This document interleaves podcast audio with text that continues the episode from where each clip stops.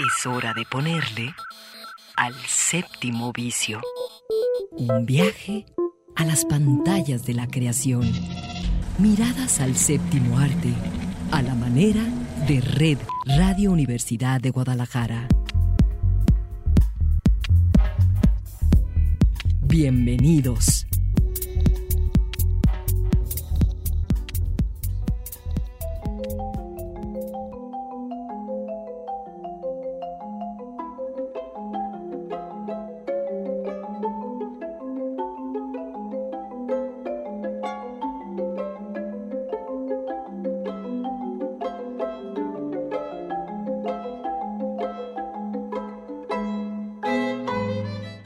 Sábado, primer sábado de agosto, los saluda Eduardo Quijano y así comenzamos hoy el séptimo vicio.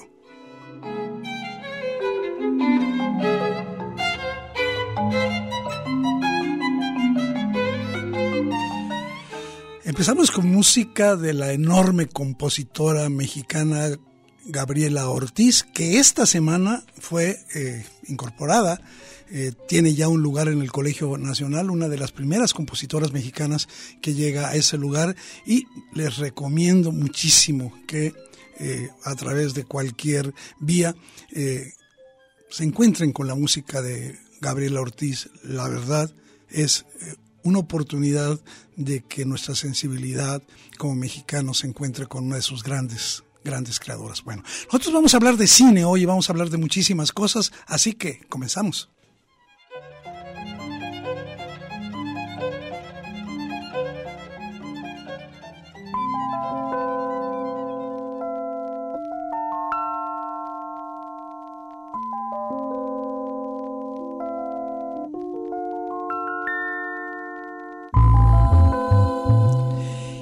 Pues eh, ha empezado en Venecia eh, el Festival Internacional de Cine de, Venecia, uno de los festivales eh, más antiguos, más prestigiosos, la famosa Mostra, la Bienale de Venecia, y ahí en los primeros días se ha presentado la nueva película de Alejandro González Iñárritu, una de las estrellas de nuestra cinematografía, un hombre que eh, pues siempre que hace una película es polémico y que eh, decía ha presentado su más reciente producción con el financiamiento de la plataforma Netflix allí en Venecia las noticias son, digamos, regulares, eh, no, no se ha recibido con todo, pero eh, en esta ocasión eh, quisiera compartir algunos fragmentos de la crítica del periodista español Alejandro González Calvo que hizo para la revista Sensacine desde Venecia.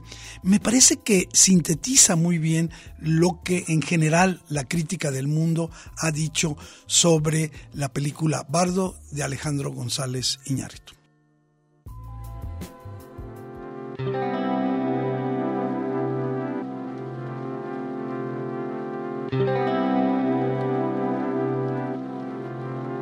Para hablaros de la nueva peli de Alejandro González Iñárritu, Bardo o falsa crónica de unas cuantas verdades. Alejandro González Iñárritu, nacido en el 69 en Ciudad de México, eh, tiene una carrera con la que yo siempre me he ido peleando. Hay cosas que me gustan y hay cosas que no me gustan. ¿La repasamos? En el 2000 hizo Amores Perros, es su primer largometraje. En el 2003, la estupenda 21 gramos. En 2006 hizo Babel. En 2010 hace una de las peores películas, creo yo, de las que menos me gustan de este siglo, como es Beautiful. En 2014 hace Birdman, que es la peli que arrasa en los Oscars ese año. Se lleva película y director. Y en 2015 hace El Renacido de Revenant, por la que también se llevó el Oscar a Mejor Director. Y ahora ha estrenado en Venecia Bardo.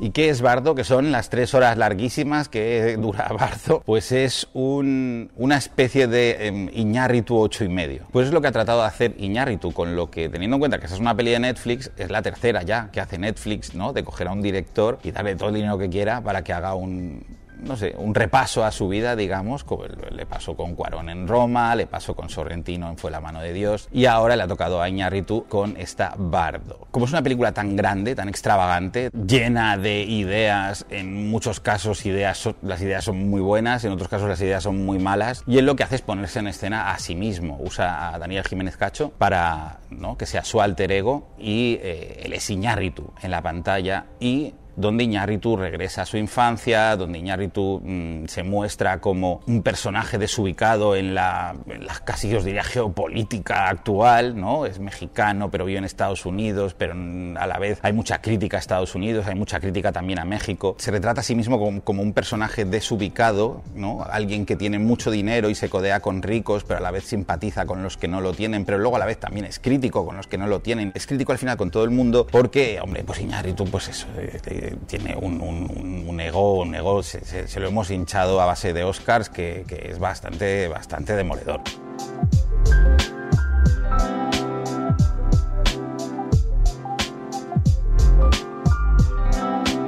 Entonces, como digo, pues por momentos la película es bastante, a mí se me ha hecho bastante insoportable, porque se te hace estomagante al final un poco tanta, tanto yo, yo, yo y yo. Lo que no quita que tenga secuencias maravillosas. Em, lo que nadie le discute a Iñárritu es que cuando quiere puede llegar a ser un, narrador excepcional, sin duda alguna. El problema es más el contenido. Así que poco de todo. Yo creo que, que los momentos en que él se desnuda de alguna forma anímicamente y también se pues muestra lo peor de sí mismo, esos momentos son bonitos, están conseguidos y hay otros que son un discurso sin parar, muy muy hablado, que pueden llegar a agotar, además de que es eso, que son tres horas de Iñárritu al cubo, entonces uno puede acabar eh, acabar bastante extasiado.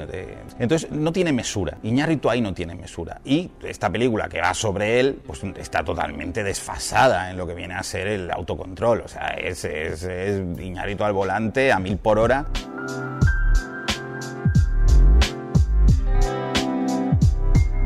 Así que, hombre, es una película que por un lado es muy valiente y sí que es muy honesta, pero por otro me ha parecido muy cargante. Y he acabado pidiendo el tiempo. Árbitro, tiempo, ya está. Venga, siguiente película. Y bueno, eh, las otras críticas que yo he podido leer y escuchar eh, son peores de lo que yo esperaba. Eh, por ejemplo, en la muy famosa y mítica página de Rotten Tomatoes, recibió solo un 38% de aprobación. El influyente y legendario crítico cinematográfico David Kerr, en sus reflexiones sobre Bardo, dice, eh, lo cito, Alejandro González Iñárritu ha llegado a la inevitable etapa de ocho y medio de su carrera con Bardo. 172 minutos de ego desenfrenado que no le desearía ni a mi peor enemigo. A ver si Netflix sobrevive a eso. Hay algunas peores. El diario inglés The Telegraph la califica con dos estrellas sobre cinco. La estrella Slash Films la destroza con, con un 3 sobre 10. Vanity Fair prácticamente invita a olvidarla. Las otras opiniones negativas provienen de los sitios Deadline y Screen Daily. Eh, David Elrich, que es alguien al que yo sigo con frecuencia de IndieWire, es un poco más amable con la película de Iñárritu porque le da una muy educada calificación de algo así como siete y medio. Eh, Peter Bradshaw, del periódico inglés The Guardian, es aún más amable, le da 3 sobre 5, con una crítica que yo entendí medio positiva. El único elogio que, ha, que de los que yo consulté, insisto, es el de nuestro compatriota mexicano Carlos Aguilar, que para Los Angeles Times dijo que la película era magistral. Voy a cerrar estos comentarios eh, sobre la película de Bardo, que ya sabemos se va a estrenar en los cines en, en octubre y tendrá su estreno ya en la plataforma Netflix el 16 de diciembre, con la crítica que hizo Richard Lawson para Vanity Fair. Dice, al final y durante mucho tiempo Iñárritu se entretiene con la más vana de las fantasías. Qué triste sería que yo muriera. Una altanería y una curiosa petulancia descienden sobre la película como si Iñárritu pudiera soportar nombrar sus errores durante demasiado tiempo. Al final, por supuesto, hay que celebrarlo.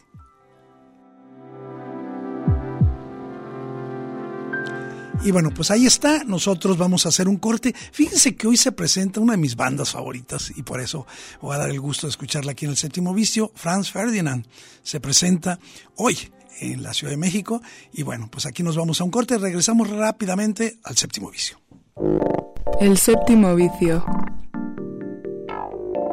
Mirada encendida en imágenes múltiples.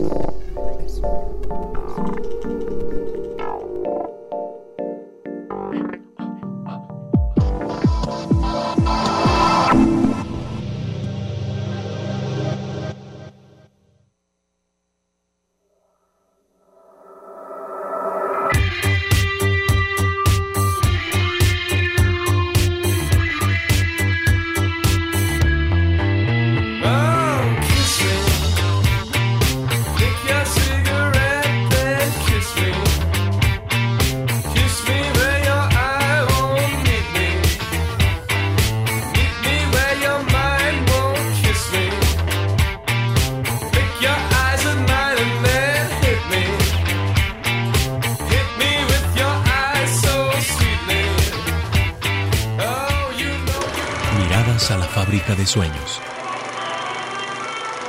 El séptimo vicio.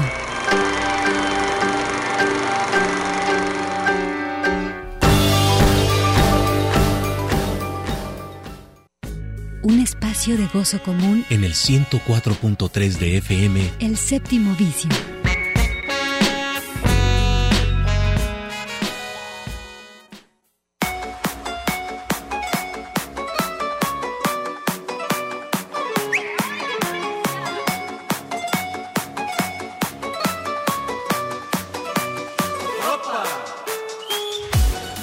Regresamos al séptimo vicio. Aprovecho para saludar a Alejandro Coronado, que está a, cargo de todo el instrumental técnico y la producción de este programa, y sobre todo a ti, que cada semana sea en vivo, en directo, a través de Radio Universidad de Guadalajara, o a través del podcast, o a través de las redes sociales, estableces contacto con este espacio dedicado a la producción audiovisual de México y el mundo. Hablando de producciones audiovisuales, eh, nos quedamos pensando que eh, sobre todo cuando pusimos aquella selección de películas para sentir bien, alguien me dijo que eh, había comedias que no solamente eran para reírse, y le dije, oye, tienes toda la razón. Y efectivamente, ahora vamos a proponer una selección, unas poquitas, de comedias que pues, se pueden ver en, diversas plataformas, cuyas propuestas ofrecen... Mm, digamos, placer, disfrutes eh, incuestionables eh, al acercarse a situaciones tremendas, con ironía, con sarcasmo, con buen humor. Y bueno, justamente ahora comenzamos con esta selección de comedias que te hacen pensar.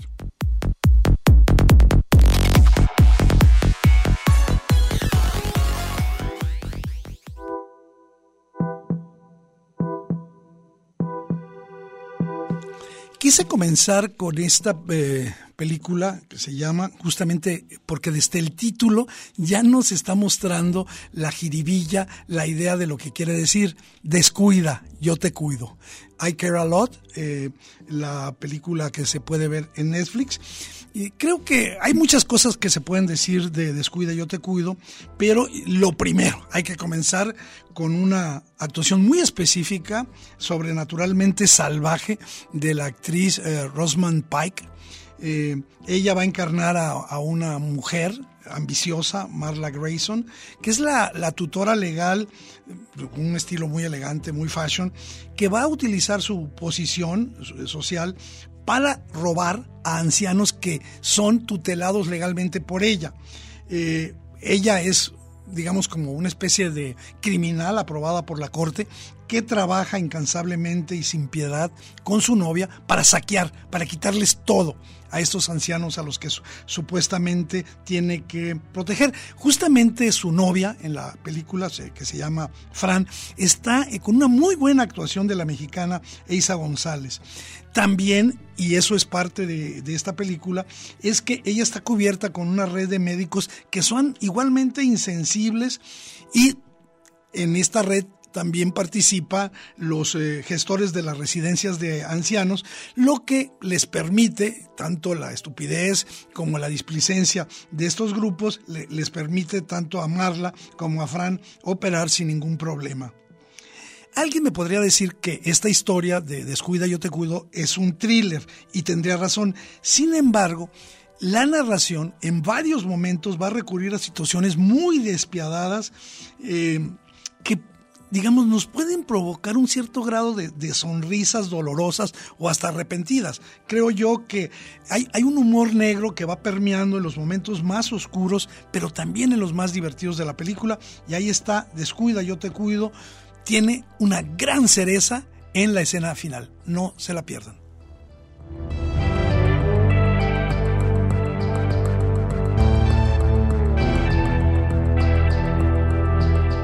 Y bueno, pues eh, esta no podía sacarla porque además es una de mis favoritas y es de un gran director. Me refiero al Lobo de Wall Street, eh, la película de Martín Scorsese, que está basada en el libro autobiográfico de aquel hombre famosísimo inversionista Jordan Belfort, eh, un corredor de bolsa que se convirtió en un estafador yo creo que todos los corredores de bolsa son por definición estafadores, pero él definitivamente se convirtió en eso. Y es más que nada el lobo de Wall Street, un retrato bastante sórdido sobre el mundo de las estafas financieras.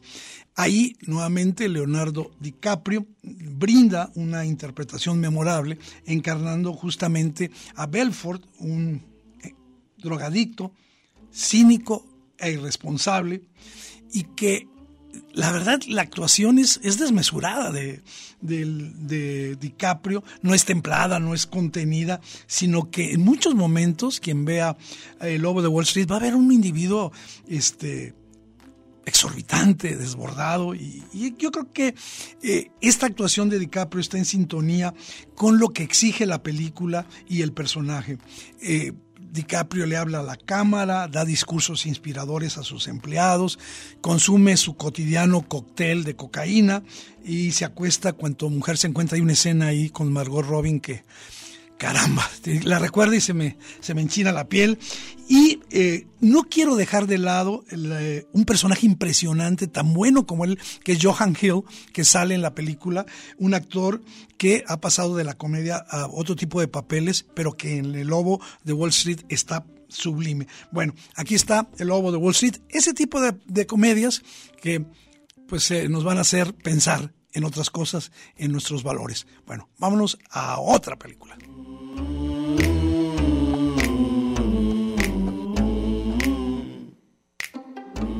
Tenemos mucho que celebrar. Que gracias a vosotros hoy somos finalistas del premio que da el gobierno regional a la excelencia empresarial. ¿Qué dicen las pancartas? Lo que dicen siempre las pancartas. Nada bueno. ¿Y esas? Las nuevas. Justicia se tapa los ojos para no influir en lo que juzga. A mí me encanta que me tapen los ojos también. ¿Qué quieres que haga yo? ¿Te llevo al otorrino? ¿Tú crees que puedes montar este escándalo en medio de todo el mundo? A veces hay que trucar la balanza para que la medida sea exacta. ¡Excelencia!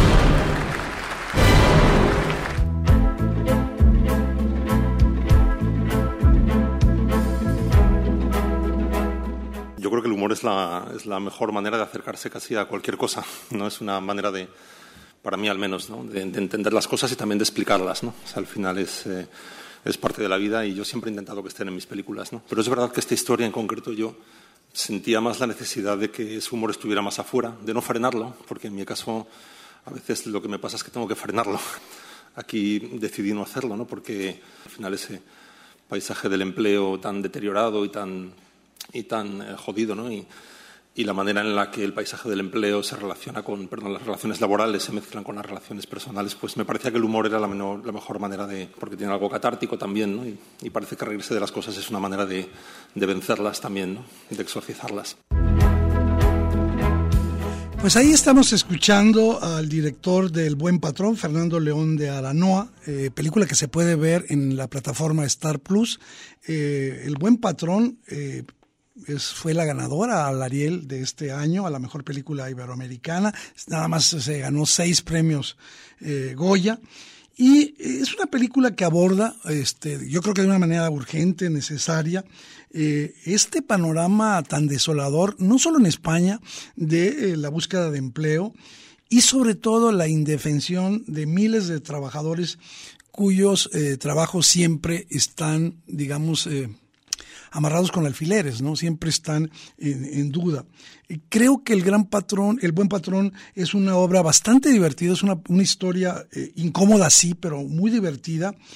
Y creo que el personaje que de manera excelente encarna Javier Bardem es un personaje muy complejo, mucho más de lo que en apariencia la historia puede presentar. Y creo que Bardem lo saca adelante con, con maestría, entregando lo que podría ser una de las interpretaciones más completas en una carrera ya muy larga de Javier Bardem y que está llena de grandes trabajos. Ahí está el buen patrón en Star Plus. No comenté que la película de Lobo de Wall Street se encuentra en la plataforma HBO Max. Bueno, ahora sí, las últimas dos.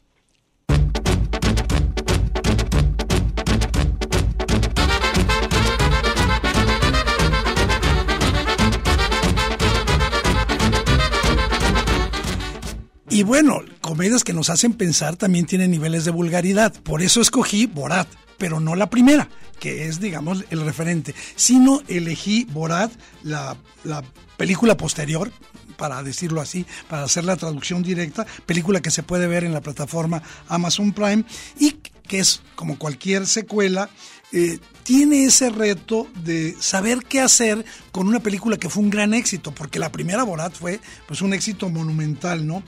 ¿Y cómo, eh, qué fue lo que tuvo que hacer eh, el actor para lograr mantener ese humor en un adecuado nivel, ¿no? Sacha Bowen, que lo, lo, lo, hace, diría yo, a través de sorpresas muy audaces que generan risas que no son explosivas, pero que siempre nos mantienen en ese momento de jocosidad que permite devorar las cosas y no importante ya lo excéntricas que vengan, ¿no? Es, ese es el gran triunfo de Borat, ese es el gran, de, el, gran éxito de, de Sacha haber logrado que nosotros fuéramos deglutiendo cada vez cosas más absurdas, pero de manera tranquila, ¿no?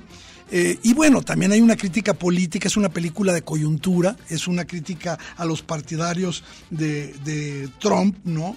Y este, creo que eh, ahí hay una entrevista que se hizo muy, muy famosa de Cohen con Rudy Giuliani, que se prestó a muchísimos eh, comentarios, ¿no? Pero, aunque no haga mucha falta decirlo, esta película posterior de, de Borat, se solaza en ser tan burda, a ratos diría yo vulgar, ofensiva, como la misma primera, ¿no? Es, escandalosa, pero eh, quiero decirles que no, digo, no llega al, grado en que uno no la soporta, no es inaguantable, es todo lo contrario. Decía yo, eh, cada secuencia está rodada como si fuera un baile donde van a seguir ocurriendo cada vez más cosas, ¿no? Es, así que no se ahorren la experiencia. Si ya vieron Borat, la número uno, esta es una indispensable. Este, seguramente mucha gente no la va a querer ver dentro de unos años, pero la presencia todavía de Trump en la escena política hace de esta película que la película subsecuente de Borat sea una película muy necesaria.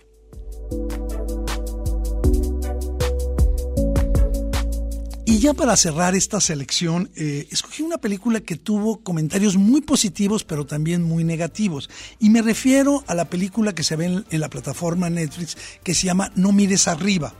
Eh, primero comienzo diciendo que un género que se extraña mucho en estos días de tanta corrección política es la sátira. Eh, ese, ese género donde montamos una historia justamente para burlarnos de la estupidez humana, ¿no?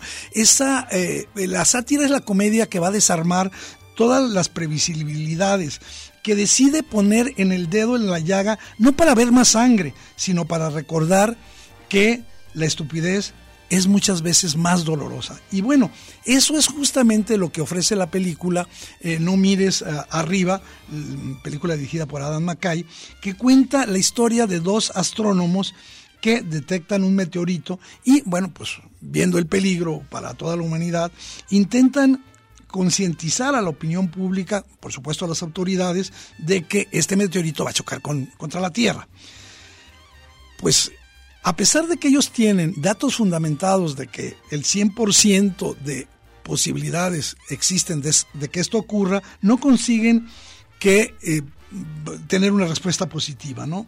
Yo creo que no mires arriba puede disfrutarse como un ataque directo, frontal a los gobiernos actuales, al sistema de medios de comunicación, a las redes sociales en términos macro, por su apatía y su franca, eh, pues, digamos, indiferencia ante el cambio climático y concretamente ante el calentamiento global por el crecimiento de las poblaciones, la deforestación masiva y la contaminación incesante que vivimos desde eh, finales del siglo XIX. Eh, nuevamente, hay a quienes son fans de Leonardo DiCaprio, una muy buena actuación de él con su pareja de Jennifer Lawrence, que son estos descubridores de alto nivel, que viven toda la angustia y el estrés de la situación. Creo que ambos están formidables y sobre todo en los momentos más, más cruciales. Creo que ahí es donde muestran. Sin embargo, el reparto no desmerece.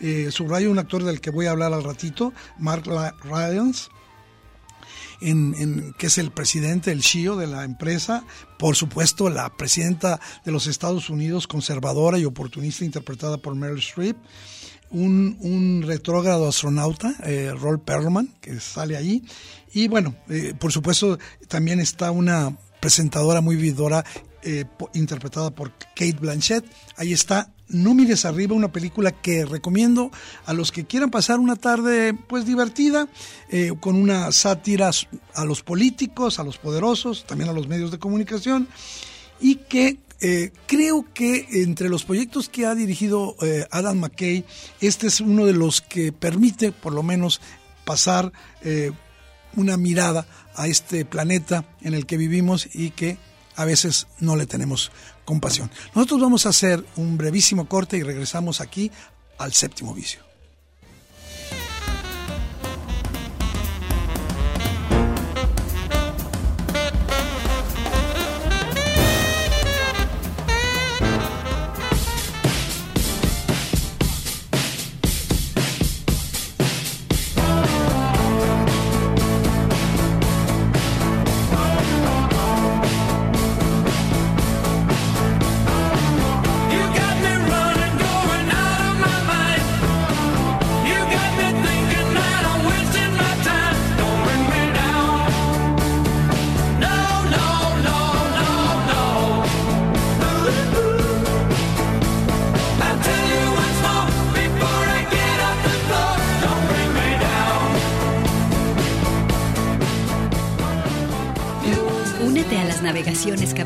Sobre la producción audiovisual en el séptimo vicio. Únete a las navegaciones caprichosas sobre la producción audiovisual en el séptimo vicio.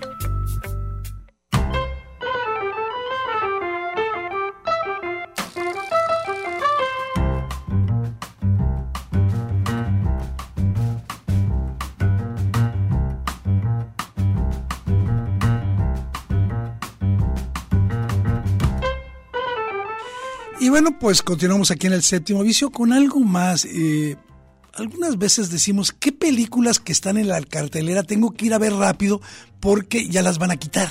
Y son buenas películas. Y bueno, e, esas películas que no las podemos perder y que yo creo que valen muchísimo la pena, ya hemos hablado aquí en el séptimo vicio de ellos y las hemos recomendado, pero los vamos a revisar muy rápidamente para que no las pierdan con un, brevísimo comentario. Comienzo, por supuesto, con algo muy divertido, eh, cine de entretenimiento, pero del mejor nivel, que es Tren Bala. Yo creo que Tren Bala es una de esas eh, películas que si toda la acción transcurre adentro de un tren bala, de un tren bala japonés de alta velocidad, el típico eh, Shinkansen, este, y ahí en este tren, curiosamente, eh, van viajando unos sicarios pues, bastante singulares, eh, con buena y mala suerte, y las historias de estos eh, personajes se van intercursando muy peligrosamente y, con situaciones verdaderamente absurdas alguien me preguntaba, oye Eduardo, eh, ¿es una buena película eh, Tren Bala.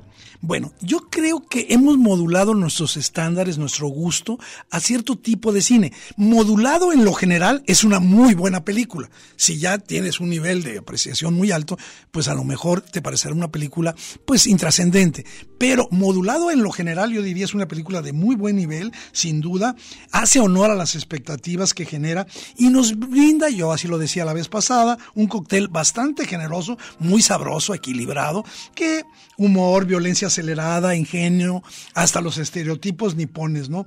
Yo creo que eh, ir así con esas ganas, pues el espectador que vea Tren Bala va a encontrar muchísimas emociones porque tiene los ingredientes necesarios coreografías imposibles al estilo Jackie Chan, humor físico al estilo de Buster Keaton, espadachines, en fin, mil cosas. Entonces por eso Bullet Train vale la pena verse.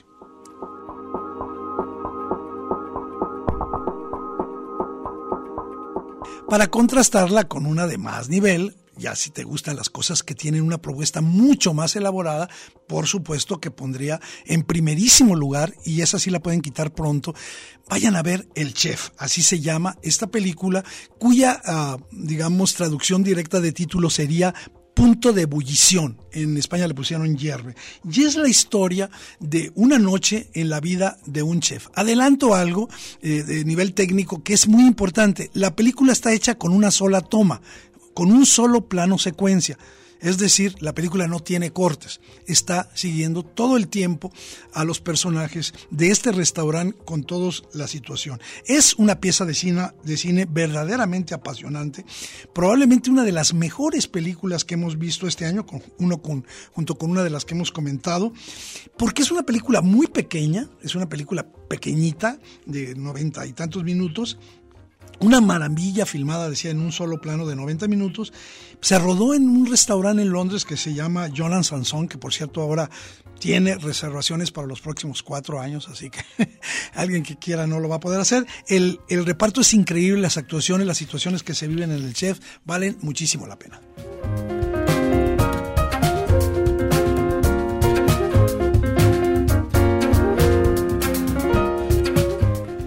Y bueno, una película para la banda más alternativa, para esa banda que anda buscando historias extrañas, este, yo recomendaría una película de la que hemos hablado poco porque se estrenó hace mucho y ahora se encuentra en cartelera en la Cineteca del Festival Internacional del Cine de Guadalajara, en la Cineteca FIC, y que vale la pena echarle una buena mirada. Eh, la película se llama La Ruleta de la Fortuna y la Fantasía. Eh, es una historia que está, digamos, fragmentada en tres partes. Cada una tiene su título, sus créditos, sus protagonistas y, digamos, y su propio núcleo argumental. Eh, digamos, es la, la, clásica película hecha como un tríptico azaroso, ¿sí? Y, digamos, podemos sentirnos un poquito desorientados porque, eh, digamos, aparentemente pudiera no haber conexiones entre las historias, lo que yo dejo a la percepción de cada uno de ustedes. En la ruleta de la fortuna y la fantasía, estas tres historias son, yo diría, una especie como de disertación sobre muchos temas, sobre lo femenino, sobre la búsqueda del amor, sobre qué hacemos con nuestras vidas, sobre digamos, ese vacío que nos llega cuando estamos buscando cosas y no sabemos si realmente eso que estamos buscando es lo que, lo que queremos. Y en fin, el conjunto de la película, las vistas, las tres historias. Es una película bastante delicada, poética, a ratos sutil y mágica. Yo creo que esta película de Rusiki Hamaguchi, el mismo director de Drive My Car, que se puede ver en la plataforma Movie, ofrece ese, ese tipo de cine que a alguna gente nos gusta mucho, un cine de sensaciones, de imágenes, de diálogos y rostros, de cuerpos y miradas, eh, que en un momento se cruzan con nosotros, nos tocan ese tipo de cine que toma historias comunes y corrientes de seres humanos y nos muestran sus contradicciones y nos hacen emocionarnos. Estoy hablando de Ruleta de la Fortuna y la Fantasía, que se puede ver en la Cineteca FIC.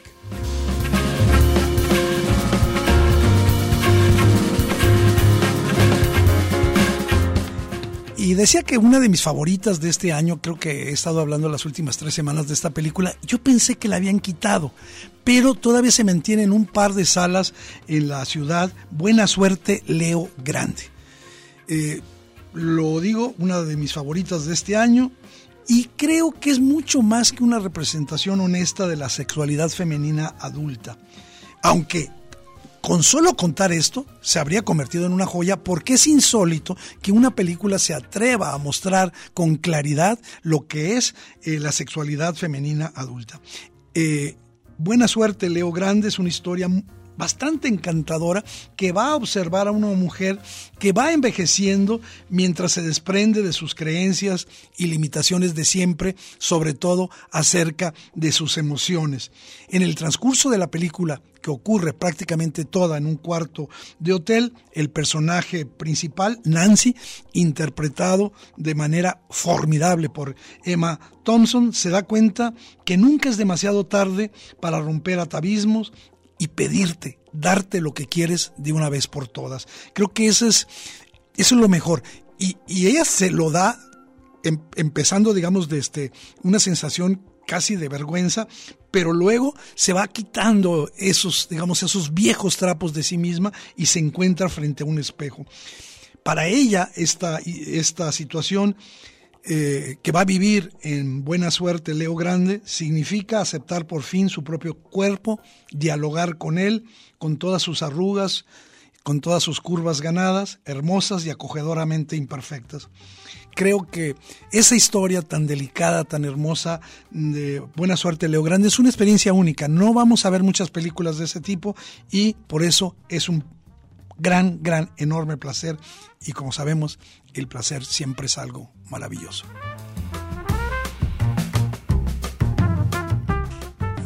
Y ya no voy a decir mucho, nada más recordar que sigue en la cartelera la polemiquísima película de em, Jordan Peele, Nope, esta, pues que es una película de ciencia ficción, que es una película de suspenso, que es una película que hace homenaje al spaghetti western, que es una película de muchas cosas. Creo que eh, no necesariamente ha gustado, le ha ido muy mal en taquilla, pero yo recomiendo que antes de que la quiten, justamente por ese mal desempeño en, taquilla, se den la oportunidad, sobre todo a quienes han visto Get Out o la otra película Us, creo que complementa muy bien para que tengan este perfil que va a ser uno de los grandes directores de este siglo, Jordan Peele. Bueno, nosotros nos vamos ahora al estreno de la semana.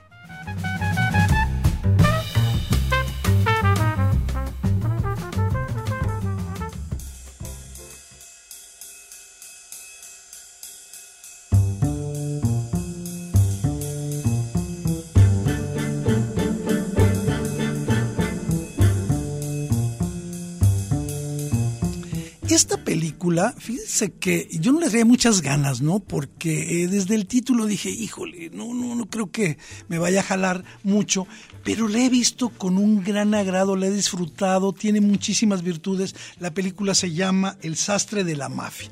Los voy a ubicar para que sepamos de qué va sin dar ningún spoiler, eh, estamos en Chicago en 1956.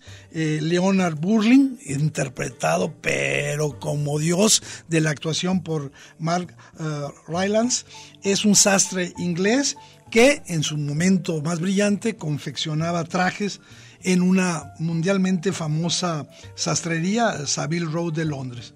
Un hombre tímido, apocado, también muy respetuoso, que después de una tragedia personal termina en Chicago, no doy más datos, trabajando en una pequeña sastrería en una zona muy difícil de la ciudad, donde se va a dedicar a elaborar ropa elegante para las únicas personas a su alrededor que pueden pagarla, una familia de gángsters.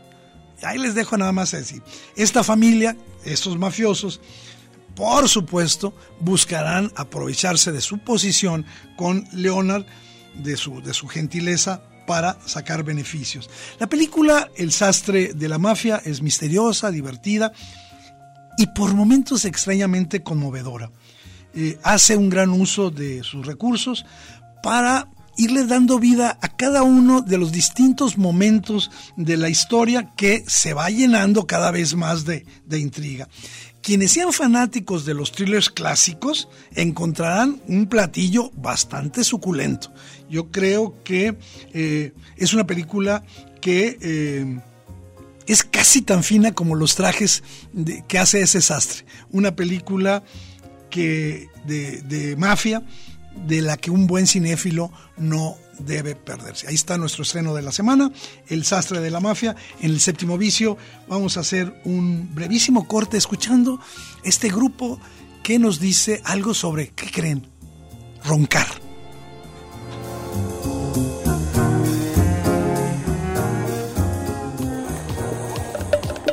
El séptimo vicio. Mirada encendida en imágenes múltiples.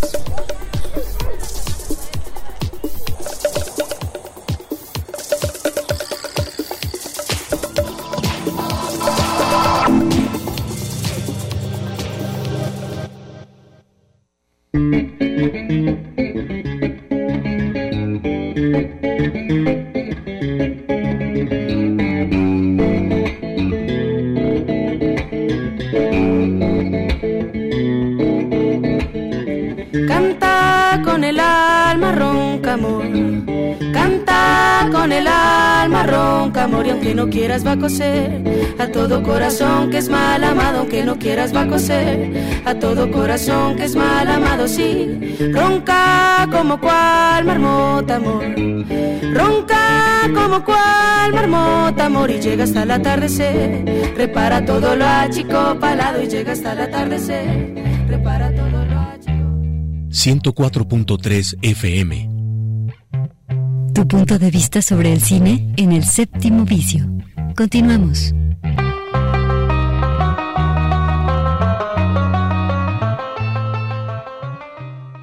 Para encontrarnos y bebernos lo que a la tarde le quede de claridad. Acentos.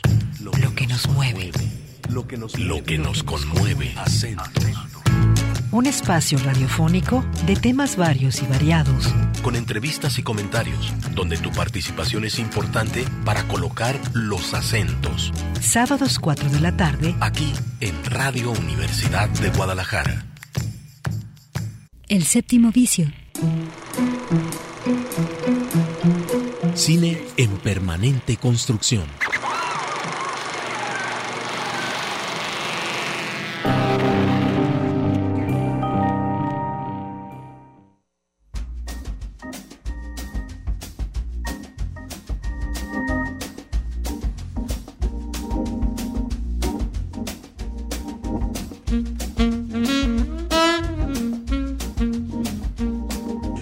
Casi se nos acaba el programa, mi querido Alex, y bueno, pues es el momento de ir directamente a escuchar a Claudia Caballero con Hay que ver.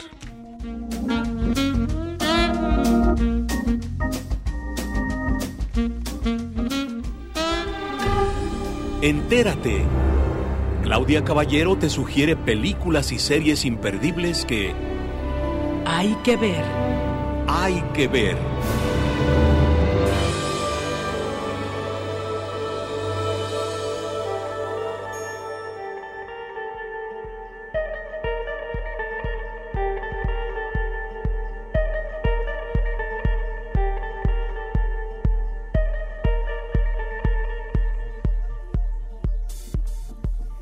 Amigas y amigos del séptimo vicio? Eduardo Quijano, ¿cómo estás? Llegó septiembre y ya con este, pues muchos de los estrenos que esperábamos y uno de ellos en la plataforma de Netflix es esta serie de televisión de terror que ya la tenía yo en mi lista y de la cual les quiero platicar un poquito.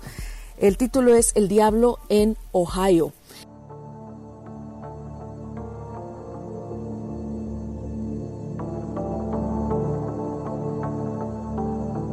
Esta serie lo que pretende es pues escudriñar en una historia misteriosa de una secta que en realidad, bueno, sabemos de esta hasta avanzados unos tres capítulos y no quiero dar spoilers, porque bueno, de ahí proviene el drama de una chica con la que comienza precisamente los primeros minutos de la serie, ella corriendo, escapando de una granja ensangrentada, llega a un hospital, nadie sabe nada de su familia, es la psiquiatra de ese hospital, la doctora Susan Matthews, en la que a fin de cuentas nos va a llevar por la historia y va a acoger a esta chica en su casa, buscándole un foster home, un lugar, un hogar en el que se puedan hacer cargo de ella, porque nadie ni siquiera ha denunciado su desaparición.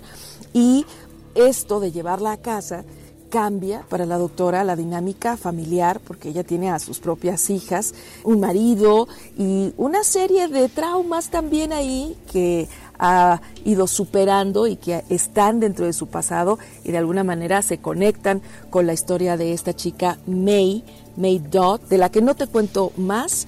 Menos de una hora dura cada uno de estos ocho capítulos que trae la serie de televisión Diablo en Ohio y que tú la vas a poder encontrar en Netflix.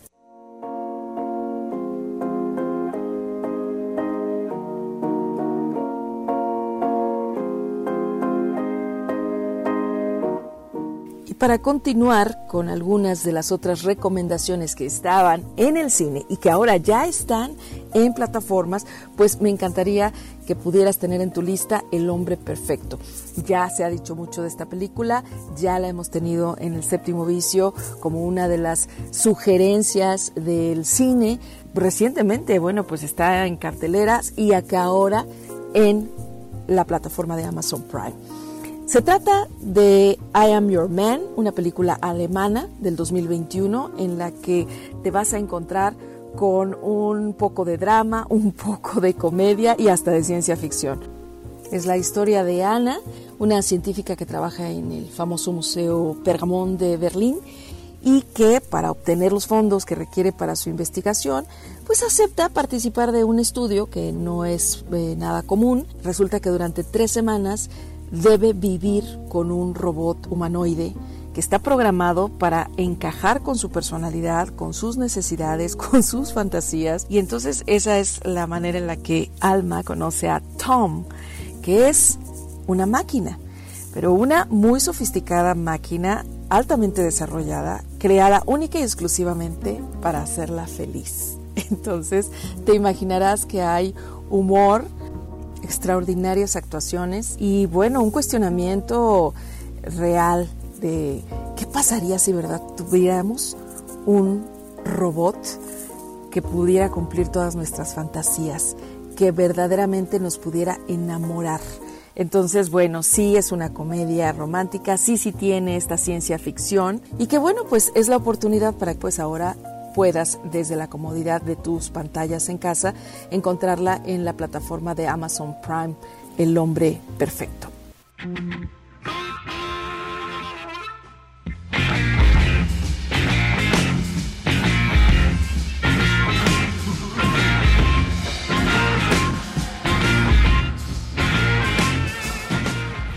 Otra de las películas que en el cine, en este verano, bueno, pues incluso engalanó el Festival Internacional de Cine de Guadalajara, la proyección de Elvis, pues está ya también en HBO a partir de este viernes. Llegó a la plataforma para que quienes no tuvieron la oportunidad de verla en cine o ya lo hicieron y lo quieren ver nuevamente, la historia de Elvis Presley llevado a la gran pantalla por el director australiano Baz Luhrmann. Espectacular, una visión de este rey del rock hecha a su estilo y la visión muy particular que tiene el retrato que él hace de Elvis y de la música de Elvis Presley, pero sobre todo del viaje visto desde ese prisma, ¿no? En la relación que manejó con su manager, el coronel Tom Parker. Creo que es lo que le distingue a esta producción, la historia justo abarca estos más de 20 años desde el ascenso de Elvis Presley a la fama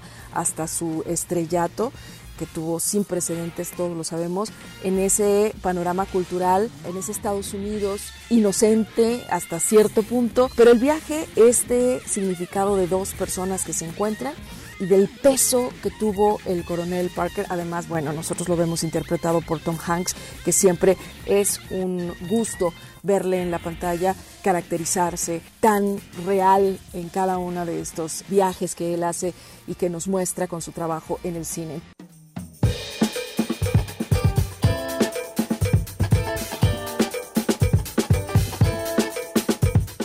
Ahí está para que tú puedas disfrutarla en HBO, una de las recomendaciones junto con El Hombre Perfecto, que también encontrarás en Amazon Prime, y la serie Devil in Ohio, el Diablo en Ohio. Esto en Hay que ver. Muchas gracias por escucharme. Yo soy Claudia Caballero y nos encontramos el próximo sábado aquí en el séptimo vicio.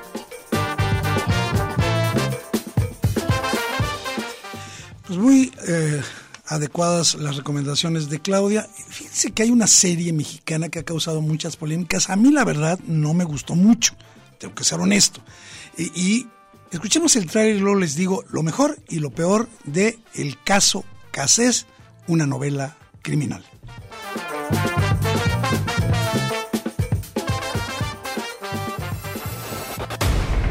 Una mujer francesa integrada a una banda de secuestradoras en nuestro país es noticia. Esto es una mentira, esto es un montaje. Eh, yo estaba en casa viendo la televisión, todo me pareció dudoso. Algo ahí no cuadra. Siempre señalé a Florence Cassés como mi secuestradora se les detiene 24 horas antes de donde dice la autoridad, no se da el aviso consular, se genera una escenificación ajena a la realidad. He oído que se montó un escenario, todo eso es falso. Absolutamente todo está viciado. Elle était innocente. No me iba a prestar al juego de liberarla por un capricho político. ¿Por qué incriminar a estas personas? Y sigue insistiendo la versión que es un complot mío. Es el nexo entre todos los protagonistas. Estamos seguros de que son los culpables. ¿Y cuál es la novela? Israel Vallarta y una francesa, ¿no?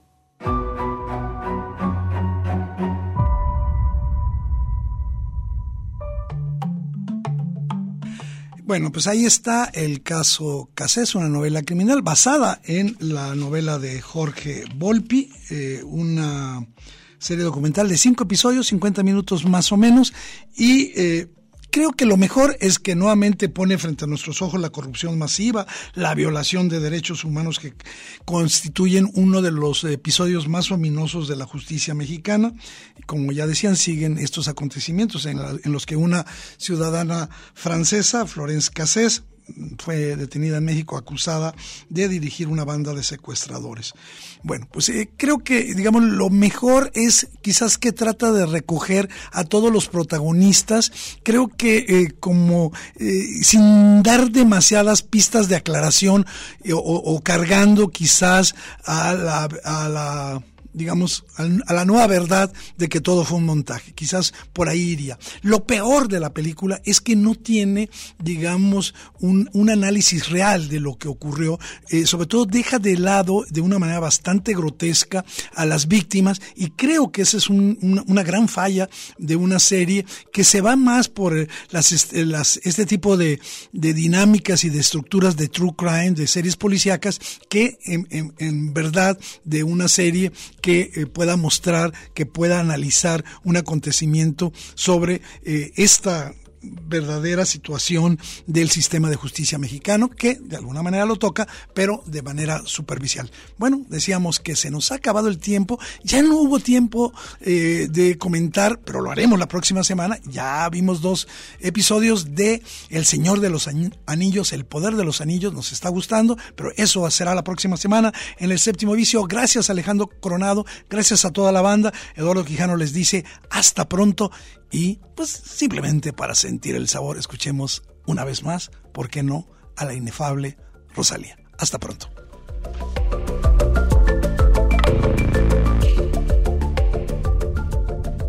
Mi cantar,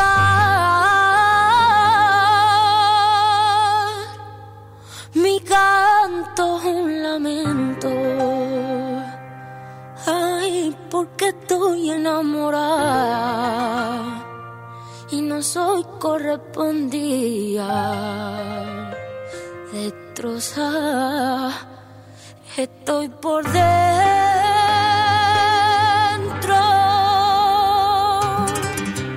Un cigarrillo me acompaña al abismo. Igual que tú, no tengo suerte en el amor. Amar a ciegas te quita poder. Pone riesgo al corazón, dañando sentimientos se marchó. A las 6 y 24 yo dormida de mí no se despidió. Y hoy derramo cada lágrima en tu pecho. No eres él, pero quiero un beso. Te incito a aliviarnos las penas y curarnos